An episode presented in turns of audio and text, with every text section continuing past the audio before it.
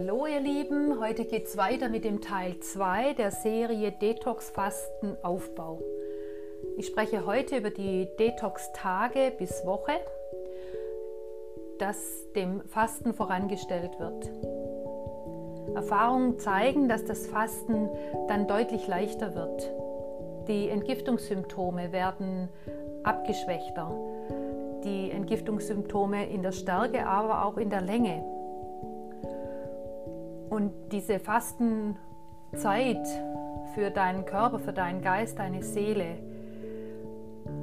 sind etwas Wundervolles und ich möchte es dir gerne ein bisschen näher bringen. Viele Menschen weichen so ein Stück zurück, wenn ich vom Fasten spreche und ah, diese Angst, mir wird was genommen oder ich halte das nicht durch oder das schaffe ich nicht.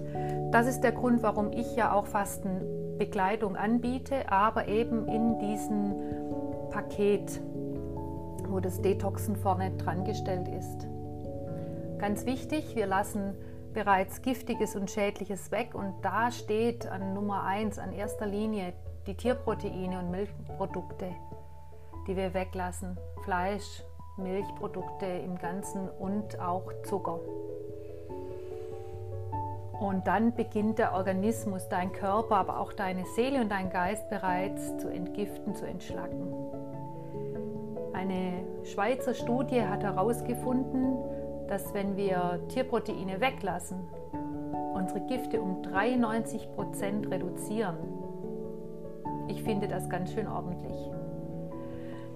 Ich empfehle auch noch das Gluten wegzulassen oder wenigstens den Weizen, weil viele Menschen vertragen den gar nicht so gut, auch das Gluten. Circa 80 Prozent vertragen Weizenkleber nicht und ein bisschen weniger dann das ganze Gluten.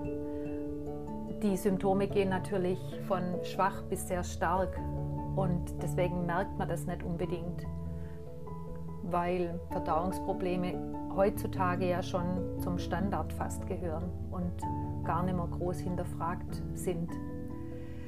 In der Detox-Woche werden wir uns sehr stark auf gutes Bio-Obst und Biogemüse konzentrieren auch in roher Form. Das ist das Beste, weil dann haben wir die Lebensenergie noch drin.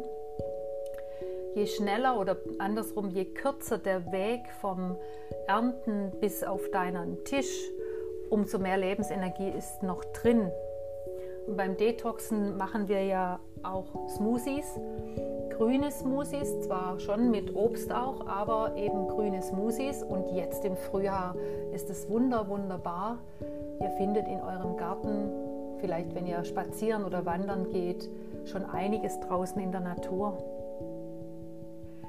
Beim Löwenzahn angefangen oder sogar vielleicht schon den ein oder anderen Bärlauch, der wundervoll zum Entgiften ist.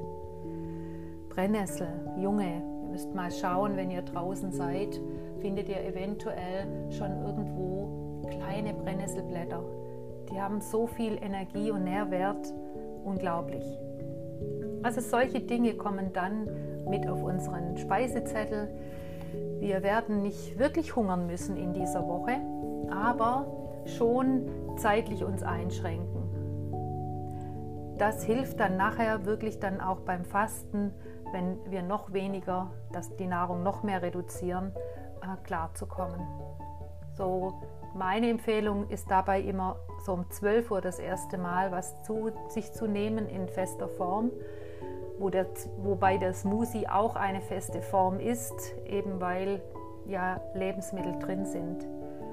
So am Vormittag wäre es gut, einfach nur warmes Wasser zu trinken, vielleicht mit Ingwer drin oder Zitronenwasser ist wunderbar, Tees.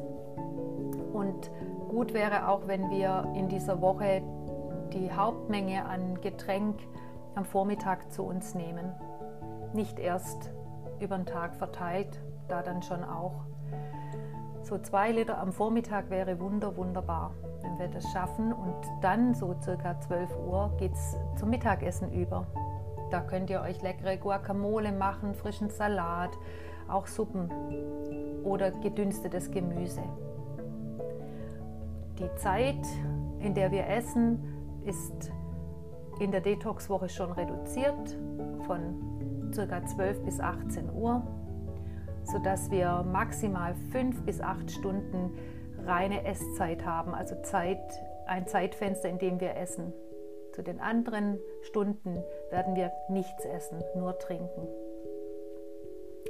Da das Verdauungsfeuer mittags am höchsten ist, also am stärksten ist quasi, kann die Mittagsmahlzeit auch richtig üppig ausfallen.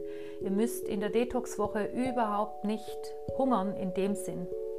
Nur euch schon umstellen. Euer Stoffwechsel stellt sich bereits um. Und wir müssen den Prozess, der dann stattfindet, auch unterstützen, da wir sehr viel über die Haut entgiften. Und auch die Lunge ist ganz wichtig, denn sie braucht vor allem viel frische Luft. Ihr kennt es ja mit dem Waldbaden, wenn ihr da Waldspaziergang macht und atmet diese Waldluft, diese sauerstoffhaltige Luft ein und könnt ganz viel an CO2 loslassen über die Lunge, dann seid ihr wirklich wie erfrischt. Wer hat, kann in dieser Zeit sich schon mit Infrarotkabinen oder Sauna dabei aber maximal bei 60 Grad unterstützen. Das unterstützt den Entgiftungsprozess.